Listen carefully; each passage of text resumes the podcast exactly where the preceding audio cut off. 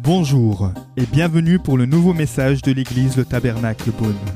Pour plus d'informations sur nos activités, merci de visiter la page Facebook Église Le Tabernacle Beaune. Ce matin, nous allons parler de la voix du Père. Est-ce que vous savez que votre voix a une importance? Alors bien sûr, je m'adresser au Père, mais je m'adresse vraiment à tout le monde, aux jeunes, aux femmes, aux moins jeunes. Votre voix a une importance.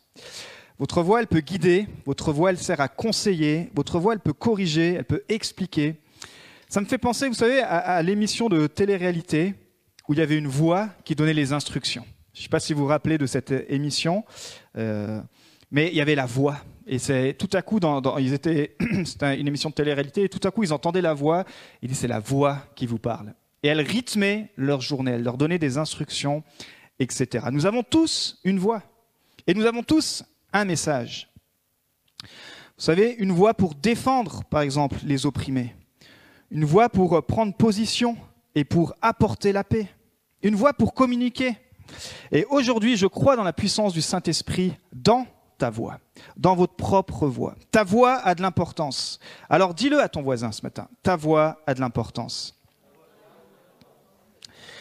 Parfois, certains voudraient étouffer ta voix. Je ne sais pas si ça vous est déjà arrivé sur le lieu du travail ou euh, en famille où on ne vous laisse pas la parole, où euh, on ne vous laisse pas donner votre avis. Dans la Bible, il y a cette histoire qu'on trouve dans, Marc, et c'est l'histoire de Bartimée, un aveugle. Et il est là sur le bord de chemin, il est dans cette ville de Jéricho, une ville euh, des palmiers, une ville qui est magnifique. Mais dans cette ville magnifique, il y a une classe qui est rejetée. Et c'était par exemple, pour lui, c'était un aveugle. Et il était là, il était sur le bord du chemin. Et un jour qu'il entend que Jésus et ses disciples passent par Jéricho, une foule les suit. Et lui, il est sur le bord du chemin et il essaye d'attirer l'attention de Jésus. Et il appelle Jésus. Mais des voix vont venir étouffer son appel. Ils essayaient littéralement de faire taire son cri. Alors il va crier encore plus fort. Et Jésus va l'appeler, va dire, j'ai entendu ton cri. J'ai entendu ton appel. Ta voix a de l'importance pour moi. Peut-être que ta voix n'a pas eu de l'importance sur Jéricho euh, jusqu'à présent. Peut-être que ta voix a été rejetée par ta famille. Peut-être que ta voix, elle est rejetée par toi-même. Tu te donnes plus le droit de parler, mais te dis, Jésus lui dit à Bartimée, ta voix a de l'importance. Et il va l'appeler. Et vous savez, il va montrer que sa voix a de l'importance parce que il le sait très bien que Jésus est aveugle. Mais il va lui demander, que veux-tu que je fasse pour toi? Il veut que de sa voix, Bartimée puisse dire ce qu'il a besoin. Jésus lui dit, ta voix, Bartimée, a de l'importance pour moi. Et Bartimée lui dit, bah, Jésus, je suis aveugle. Ta voix a de l'importance, sois guéri. Et à l'instant même, il est guéri. Mon premier point ce matin, c'est que Dieu entend ta voix. Il y a ce texte dans Exode 2, verset 23. Longtemps après, le roi d'Égypte mourut. Les Israélites gémissaient du fond de l'esclavage, ils poussaient des cris. Leurs appels montèrent du fond de l'esclavage jusqu'à Dieu verset 24, Dieu entendit leurs gémissements et se souvint de son alliance avec Abraham, Isaac et Jacob. Dieu vit les Israélites et il comprit leur situation. Dieu a entendu leur voix. Leur voix a eu de l'importance. Pour les Égyptiens, leur voix été étouffée. Pour les Égyptiens, leur voix, c'était juste une voix d'esclave, une voix inférieure. Mais pour Dieu, après 400 ans d'esclavage, cette voix a retenti. Et alors, Dieu va trouver une solution à travers Moïse. Il veut dire maintenant, Moïse, j'ai entendu la voix de mon peuple. La voix de mon peuple a une telle importance qu'il faut qu'on puisse la libérer. Et si vous connaissez l'histoire, bien sûr, Moïse va être celui qui va libérer le peuple d'Israël de 400 ans d'esclavage. Dans le psaume 34, verset 7, il est dit, Quand un malheureux cri, l'Éternel se ferme les oreilles Non, l'Éternel entend. Et il le sauve de toutes ses détresses. Waouh pas simplement d'une détresse passagère, pas simplement d'une détresse euh, qu'on pourrait mettre dans une boîte. Il dit de toutes ces détresses. Verset 8, l'ange de l'Éternel campe autour de ceux qui le craignent et il les arrache au danger. Ta voix a tellement d'importance que Dieu met même des anges autour de toi pour te protéger, pour protéger ce que tu as apporté. Le livre des juges est un livre très intéressant. Mais en même temps, c'est un livre très paradoxal, parce qu'il y a beaucoup de violence, il y a beaucoup de choses que, du premier abord, comme ça, on pourrait ne pas comprendre. Mais dans le livre des juges, qui couvre une période de 325 ans, qui retrace en fait les plus sombres années du peuple de Dieu, Josué avait emmené le peuple dans le pays promis. Et une fois que le peuple arrive en Canaan, en fait, Josué va mourir et le peuple va se retrouver sans leader. Et ils vont littéralement abandonner Dieu. Ils vont retourner dans leurs habitudes, dans leurs mauvaises habitudes, et surtout ils vont retourner aussi dans l'idolâtrie.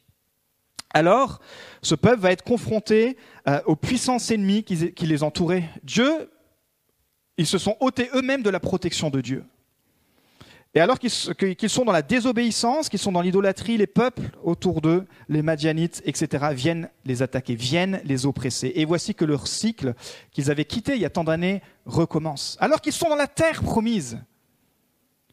Peut-être que tu es chrétien depuis quelques années, et pour toi, être devenu chrétien, c'est comme être rentré dans la terre promise. Parce que tu as été libéré de ton fardeau. Et c'est ça la terre promise. Tu as été libéré du péché. Tu as été libéré de l'Égypte. Tu es dans ce pays que Dieu te promet, dans ce pays où peut couler le lait et le miel, de sa présence. Et parfois, dans ce pays promis, dans notre vie chrétienne, on se fait à nouveau entourer par toutes sortes d'ennemis, entouré par toutes sortes de mauvaises habitudes. Et on se dit, mais maintenant que je suis chrétien, comment ça se fait que je garde encore ces mauvaises habitudes? Comment ça se fait que je retombe dans ce péché? Est-ce que Dieu va m'entendre si je l'appelle à nouveau? Le livre des juges nous montre que malgré la dureté du cœur de l'homme, Dieu va soulever pendant cette période de 325 ans plus de 12 juges, on les appelle aussi les 12 héros, qui à chaque fois Dieu va envoyer parce qu'il va entendre le peuple de Dieu crier. Dans le verset, dans le chapitre 6 et verset 6, on va juste regarder à Gédéon, qui est un des juges. Il nous est dit que Israël fut plongé dans une grande misère à cause de Madian, et les Israélites crièrent à l'Éternel.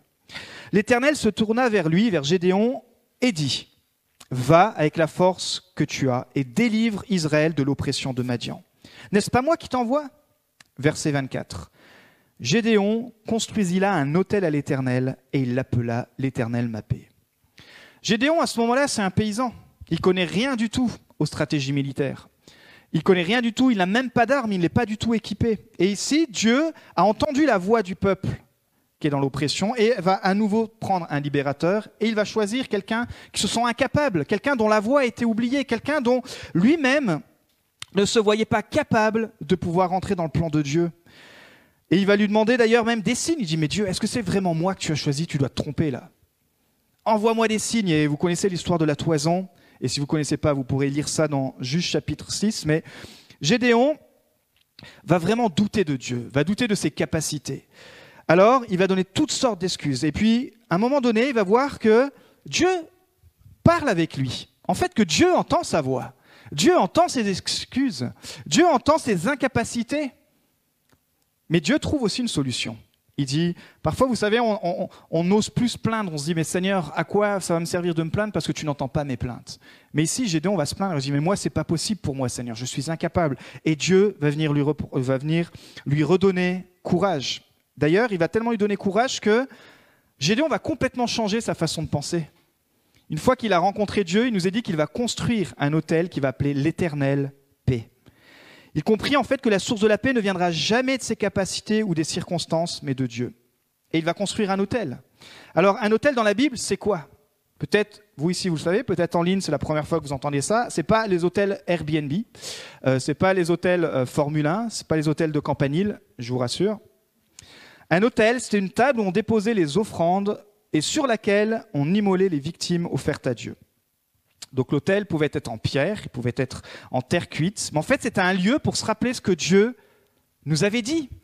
Un lieu pour se rappeler que Dieu entend notre voix et que Dieu répond à notre voix. Et un témoignage qu'il pouvait laisser pour les enfants, pour le peuple, pour les visiteurs. Dans le tabernacle, la tente de la rencontre, vous savez, cette tente que Dieu avait donnée à Moïse, en fait, il y avait deux hôtels. Le premier hôtel, c'était l'hôtel, ce qu'on appelait l'hôtel des holocaustes. Il se trouvait dans le parvis. Il était destiné à être le lieu où les animaux, ils étaient entièrement brûlés par le feu. C'était en bois, etc. C'était surmonté de plaques d'airain. C'était très grand. Mais l'hôtel des holocaustes, à quoi servait-il? Il servait, c'était le lieu qui rappelait qu'on était pardonné et qu'on avait accès à la grâce divine à travers la victime d'un animal. Et cet autel est un type de la croix de Golgotha, de Golgotha et du Seigneur Jésus, lui qui est mort pour nos péchés. Donc de même que les Israélites s'approchaient chaque jour de cet holocauste, où ils venaient et à travers leurs offrandes, à travers les victimes expiatoires, ils se sentaient pardonnés, de même aujourd'hui, chaque chrétien peut s'approcher de Jésus en étant pardonné, en recevant cette grâce. Et le deuxième hôtel qu'on oublie, c'est l'hôtel des parfums. Là, il y a l'hôtel où on se sent pardonné, l'hôtel où en fait c'est Dieu qui fait tout pour nous. Mais il y avait le deuxième hôtel, l'hôtel des parfums, qu'il était entièrement recouvert d'or, il était placé dans le lieu saint. Seul l'encens y était offert, c'était des odeurs qui montaient à Dieu. Et là, ça représente la louange et la prière. Ça représente en fait ce que nous, on doit apporter à Dieu notre reconnaissance. Pas simplement venir à chaque fois euh, prendre le pardon, prendre euh, notre grâce, mais dire Seigneur, merci aussi. Merci pour ce pardon. Et reçoit, c'est pour ça qu'on dit la louange, c'est une agréable odeur devant Dieu. Alors Dieu entend nos prières quand vous vous adressez à lui par son Fils Jésus. Et ce matin, peut-être que vous êtes dans la joie, tout va bien, ou peut-être vous traversez les épreuves. J'aimerais vous dire que vous pouvez dialoguer avec lui, parce que Dieu veut aussi se révéler à vous comme l'éternelle paix comme l'Éternel qui va être votre paix. Alors, ma question ce matin, elle est simple. Est-ce que vous avez un hôtel dans votre vie? Un lieu, un endroit où vous pouvez rechercher Dieu? Un lieu, un endroit où vous savez que vous allez entendre la voix de Dieu, mais un lieu aussi qui témoigne de votre foi. Un lieu où on peut ressentir que vous êtes en relation avec Dieu. Un moment dans la journée, ça peut être pour entendre la voix de Dieu. Vraiment, je vous encourage si ce n'est pas le cas, mais en tout cas, si c'est le cas, c'est bien, mais si ce n'est pas le cas, à, remettre un hôtel dans votre vie. Un endroit, un moment dans la journée où vous allez et vous essayez d'entendre la voix de Dieu, qui se, souvent il parle à travers la Bible. On lit un passage et on demande Saint-Esprit, qu'est-ce que tu veux me dire? Et voici, je construis un hôtel dans ma vie. Deuxième point ce matin, Dieu donne de la puissance à ta voix. Dieu donne de la puissance à ta voix. Dieu non seulement il entend ta voix, mais il va donner de la puissance à ta voix. Quand ma voix s'aligne à celle de Dieu, alors elle est remplie de la puissance du Saint-Esprit. Jésus, il était conscient qu'il était la voix de Dieu sur cette terre. Et il connaissant d'ailleurs la puissance spirituelle de ces mots, il ne gaspillait pas sa voix. Matthieu 12, verset 36. Jésus qui dit, Je vous le dis, le jour du jugement, les hommes rendront compte de toutes leurs paroles inutiles qu'ils auront prononcées. En effet, d'après tes paroles, regardez la puissance des mots, la puissance de ta voix. En effet, d'après tes paroles, tu seras déclaré juste, et d'après tes paroles, tu seras condamné. Waouh Jésus connaissait la puissance de sa voix, la puissance de ses mots. Est-ce que tu sais que ta voix, tes mots ont de la puissance? Il, connaissait la puissance, il était même en danger de mort pour les paroles qu'il prononçait. Vous savez, Jésus, il savait qu'il pouvait dire aux paralytiques, lève-toi et marche. Il connaissait la puissance de sa parole, qui était alignée bien sûr avec la volonté de Dieu. Il pouvait dire à un autre, tes péchés sont pardonnés. Et ça, ça crée le scandale auprès des religieux. Il dit, mais comment lui se donne la puissance de pardonner les péchés? Il y avait la puissance dans les mots, dans la voix de Jésus. Il pouvait dire à la tempête stop. Waouh. Quelle puissance. Au mort Lazare, qu'est-ce qu'il pouvait dire? Sors. Sors de ta tombe. Aux, légions démoniaques, sortez de cet homme aussi. Waouh. Il savait que ces paroles pouvaient donner de l'espoir, de la vie, mais aussi la mort. Parce qu'un jour, il va maudire un figuier et il va sécher. Est-ce que tu sais que ta voix a une puissance. Proverbe 18, 21. La langue a pouvoir de vie et de mort. Ceux qui aiment parler en goûteront les fruits. Alors, il y a deux types de fruits. Il y a les fruits qui viennent de l'esprit. On a tous envie de goûter ces fruits-là. Les fruits qui viennent de l'esprit. Les fruits de bienveillance, les fruits de bonté, les fruits qui apportent la bénédiction, mais aussi les fruits qui viennent de notre propre nature. Notre nature qui est rebelle, notre nature qui est, critique, notre, notre nature qui a peur, notre nature qui parfois est dans l'angoisse. Jésus utilisait sa voix pour corriger les faux enseignements. Jésus utilisait sa voix pour éduquer les enfants, pour réconforter les faibles, pour reprendre les orgueilleux. Jésus connaissait la puissance de sa voix et il savait l'utiliser pour faire avancer le royaume de Dieu. Certains avaient remarqué que la voix de Jésus avait une puissance. C'est le cas d'un officier romain. Alors si on se remet dans le contexte du premier siècle, c'était impossible qu'un officier romain s'approche de Jésus, puisque à la base, il courait après lui pour l'enfermer, pour l'attraper. Mais ici, cet officier romain, il a remarqué quelque chose de différent chez Jésus. Il a dit, ouais, lui, quand il parle, c'est pas juste du blabla. Lui, quand il parle, c'est pas juste des belles théories. Il y a de la puissance dans ses mots. Il y a de la puissance dans sa voix. On trouve cette histoire dans Matthieu 8, verset 5. Donc un jour, un officier romain, il s'approche de Jésus. Pas pour l'arrêter, pas pour l'emmener en prison, mais pour lui faire une demande spéciale. Il dit que son serviteur est malade. Mais il va plus loin. Ce Romain, c'est pas un juif. Rappelons-nous, on est au premier siècle. C'est les gens qui étaient détestés par les juifs. Ce Romain, en plus, qui est un officier romain, il s'approche de Jésus il va lui faire cette demande spéciale. Il dit voilà, voilà la situation. Mon serviteur est malade, mais toi, Jésus, je crois à la puissance de ta voix. Qu'est-ce qu'il a dit Écoutez bien. Dis seulement un mot et mon serviteur sera guéri. quelle foi Dis seulement un mot. La puissance de la voix de Jésus. Et Jésus va d'ailleurs féliciter la foi de cet homme. Et ce, serviteur qui n'était même pas là, qui était à la maison, va être guéri à l'instant même, par la puissance de la voix de Jésus. Pourquoi? Parce que cet officier romain croyait en la puissance de la voix de Jésus. Jésus utilise sa voix aujourd'hui pour te libérer du passé, pour t'équiper dans le présent et pour te préparer un avenir. Voilà la puissance de la voix de Jésus. Est-ce que tu mets ta foi en lui comme ce Romain? Je répète, Jésus utilise sa voix aujourd'hui pour te libérer du passé, pour t'équiper dans le présent et te préparer un avenir. Dans tous les mots que nous utilisons, je me demande combien servent à faire avancer le royaume de Dieu. Je parle pour ma vie et vous pouvez vous poser la même question. Des paroles d'encouragement, ça, c'est le royaume de Dieu. Des paroles de justice qui apportent la lumière, l'amour, la guérison. Vous savez, les mots apportent changement. Vous avez bien vu, avec une rumeur, on peut littéralement euh, ruiner une entreprise, ruiner même un pays. Les mots apportent changement, ils peuvent construire l'avenir, mais aussi le détruire. Je prie que nos mots soient utilisés pour la cause de Christ. Jésus savait que les mots peuvent changer l'atmosphère. Des paroles pessimistes détruisent l'espoir. Des paroles remplies de foi peuvent déplacer des montagnes.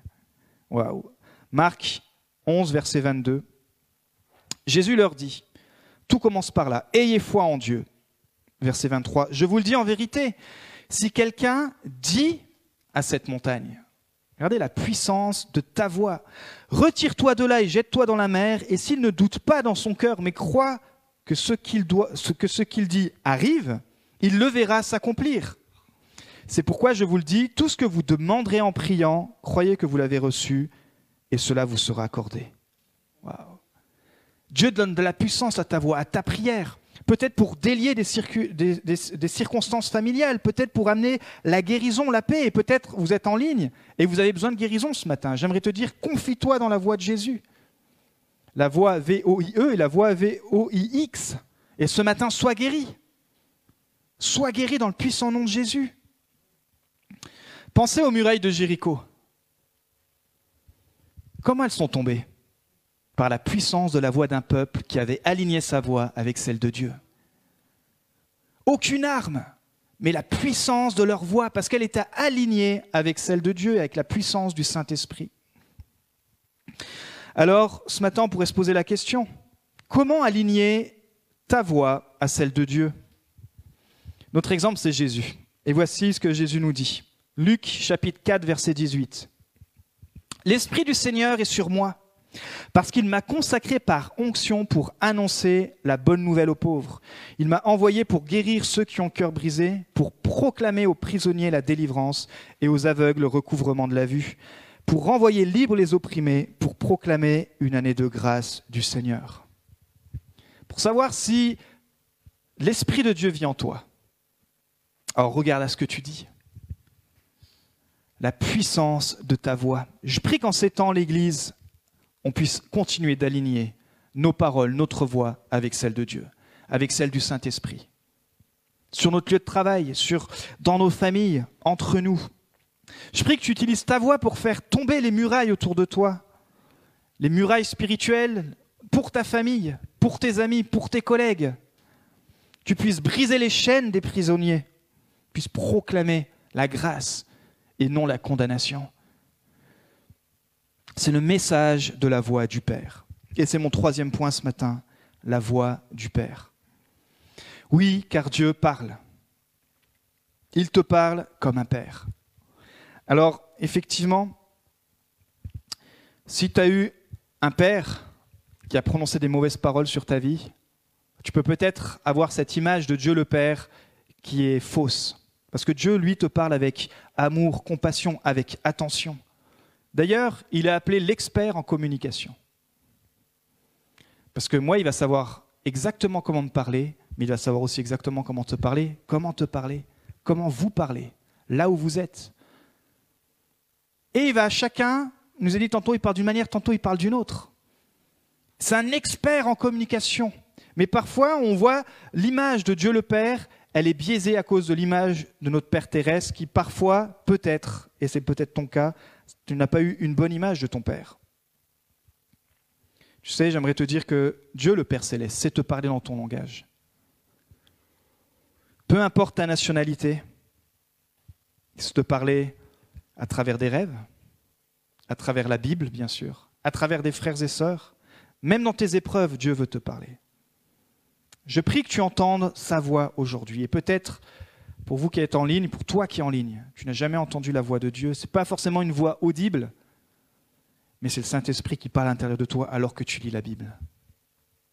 Et pour vous qui êtes aussi dans cette salle, je prie que vous puissiez continuer d'entendre sa voix aujourd'hui. Vous savez, au début du ministère de Jésus, Dieu le Père a parlé. Est-ce que Jésus avait besoin que son Père puisse parler? Oui, parce que non seulement il était complètement homme, mais il était aussi complètement Dieu. Mais en tant que complètement homme, il avait besoin que Dieu le Père puisse parler. Et qu'est-ce qu'il va lui dire? Matthieu 3, verset 17.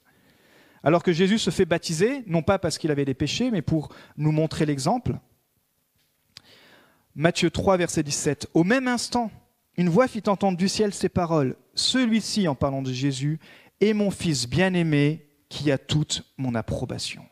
Waouh vous savez, quand on grandit dans une famille où les parents cultivent, cultivent pardon, l'encouragement, cultivent l'approbation, alors ça rend des enfants qui ont plus d'assurance. Quand on grandit dans des foyers où les parents sont toujours en train de reprendre les enfants, sont toujours euh, en train de désapprouver leurs choix, etc. Je ne parle pas des mauvais choix, je parle parfois voilà, il se passe des, la communication est inexistante, ça crée des dysfonctionnements. Et plus tard, ceux qui ont eu une mauvaise image du Père, ils vont souvent avoir un gros problème avec l'autorité. Parce que pour eux, l'autorité qu'ils ont eue pendant leur enfance, comme elle n'était pas alignée avec euh, euh, la volonté du Père céleste, ça crée en eux un dysfonctionnement. Et c'est souvent des gens qui vont avoir du mal à faire confiance, des gens qui, euh, dès qu'on va les mettre en position où il va y avoir une autorité au-dessus d'eux, ils vont toujours être dans la crainte ou toujours être dans la suspicion, parce qu'ils n'ont pas eu ce modèle. Mais j'aimerais te dire que ça, ça peut être acheté en Christ, parce que ton Père céleste lui, il va permettre que les personnes qu'il va mettre sur ton chemin puissent être les bonnes personnes. Et ce matin, il aimerait te dire que tu es approuvé. Peut-être que tu n'es pas approuvé dans ta famille pour ce que tu fais. Peut-être que tu n'es même pas approuvé pour ta foi par ton Père terrestre. Waouh, ça, ça peut briser le cœur. Ça, ça peut déstabiliser. Mais ton Père céleste dire, voici mon fils, voici ma fille bien-aimée, en qui j'ai mis toute mon affection. Oui, tu es à contre-courant, oui, mais je t'aime. Et ça, c'est des mots puissants. Imaginez-vous que le Père a dû le faire pour Jésus. À combien plus forte raison il doit le faire pour nous? Mais à combien plus forte raison les pères terrestres aussi doivent le faire pour leurs enfants? Les mères terrestres, les enfants entre eux, les amis entre eux. Waouh, c'est super ce que tu fais en ce moment. Et au travail, ça va, c'est dur, mais j'aime, j'aime comme tu travailles parce que tu es persévérant. Voyez, des paroles d'approbation. Ce sont des mots puissants. Plus tard dans son ministère, encore une fois, le Père va devoir affirmer son Fils. Matthieu 17, verset 5. Comme il parlait encore, une nuée lumineuse les couvrit. De la nuée, une voix se fit entendre ces paroles. Celui-ci est mon Fils bien-aimé qui a toute mon approbation, écoutez-le. Là, il est avec ses disciples, vous savez, il est sur le mont de la transfiguration. Et là, c'est le Père qui rétablit l'autorité ou qui continue d'établir l'autorité devant les futurs leaders de l'Église. Il y avait Pierre d'ailleurs, qui deviendra l'apôtre Pierre. Des mots puissants que Dieu le Père a dû donner à Jésus pour affirmer son identité. J'aimerais te dire que ce matin, tu peux retrouver ton identité, celle qui vient du Père céleste. Et je ne connais pas votre vie, je ne connais pas la relation que vous avez eue avec vos parents, avec votre papa, avec votre maman, mais j'aimerais le dire avec assurance, que le Père céleste t'aime et qu'il veut te donner la vraie image du Père. Et encore, à la fin de son ministère terrestre, Jésus est sur la croix. Il est crucifié. Et il remet sa vie au Père céleste. Et il nous a dit qu'il y a du tonnerre. Tout à coup, le monde est en train de changer. Et qu'est-ce qui se passe? Le voile dans le temple se déchire, du haut en bas. C'est la voix du Père qui résonne, qui dit, Voilà mon Fils, il a ouvert le chemin pour toute l'humanité. Il n'y a maintenant plus de séparation en Christ pour chaque fils, chaque fille, pour toi, pour vous. Pour ceux qui reconnaissent Jésus, le Fils a été brisé, le Fils a été cloué, le Fils est mort et ressuscité pour prendre tout ce qui nous séparait de Dieu le Père. Tous les hommes peuvent être réconciliés en lui ce matin. Dieu te parle aujourd'hui. Tu es son fils, tu es sa fille, et en Jésus tu es approuvé.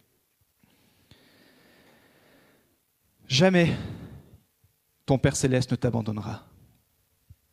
Et c'est vrai que parfois ça peut paraître dur. La vie peut paraître dure parce que les relations sont dures, parce que le travail c'est dur, parce que la vie est dure. Je dis, mais comment Dieu a pu permettre cela dans ma vie? Ton Père céleste ne t'abandonnera jamais. Ton Père céleste sera toujours avec toi. Ésaïe 43, verset 1. N'aie pas peur, car je t'ai racheté. Je t'ai appelé par ton nom. Tu m'appartiens. Si tu traverses de l'eau, je serai moi-même avec toi. Si tu traverses les fleuves, ils ne te submergeront pas. Si tu marches dans le feu, il ne te brûlera pas et la flamme ne te fera pas de mal. Waouh. C'est puissant comme mot. Ça, c'est la puissance de la voix de Dieu à travers sa parole. La voix de Dieu a une puissance, la voix du Père est puissante. Et ce matin, cette puissance voudrait transpercer ton cœur, voudrait transpercer ton âme, voudrait transpercer ton identité. N'aie pas peur car je t'ai racheté. Je crois que chaque vie a une voix, je crois que ta vie a une voix, je crois que ta vie a un message. 2 Corinthiens 3, verset 2, c'est l'apôtre Paul qui dit, C'est vous qui êtes notre lettre écrite dans notre cœur connu et lu de tous les hommes. Il est clair que vous êtes une lettre de Christ écrite par notre ministère, non avec de l'encre, mais avec l'Esprit du Dieu vivant. Non sur des tables de pierre, mais sur des tables de chair sur les cœurs. Waouh! Voici où elle veut être inscrite, la voix de Dieu. Et voici où elle s'inscrit.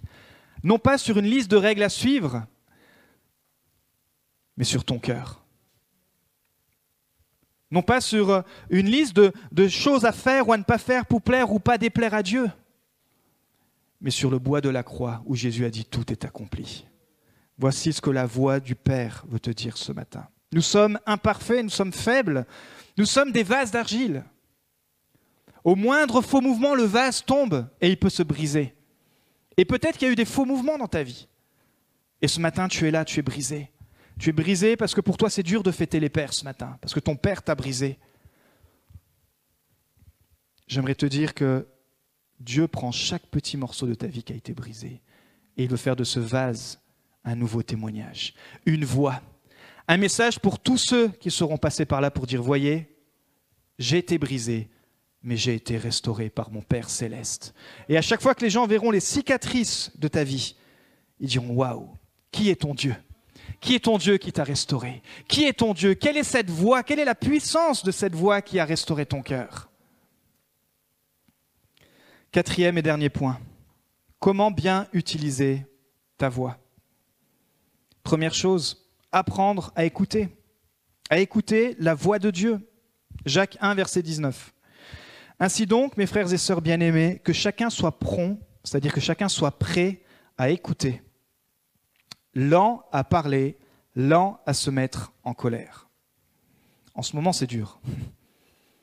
Lent à se mettre en colère, avec toutes les injustices, avec tous les mouvements qui sortent. Mais Apprends à écouter.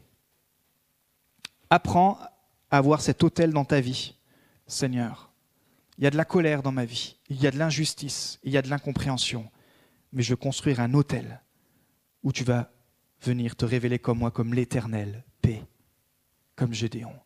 Il y a la bataille, il y a la guerre, il y a toutes sortes de choses dans ma tête. Seigneur, je veux apprendre à écouter ta voix. Deuxième chose, commencez là où vous êtes. Si on pourrait se toucher, je dirais à ton voisin, touche-le et dis-lui, mais commence là où tu es.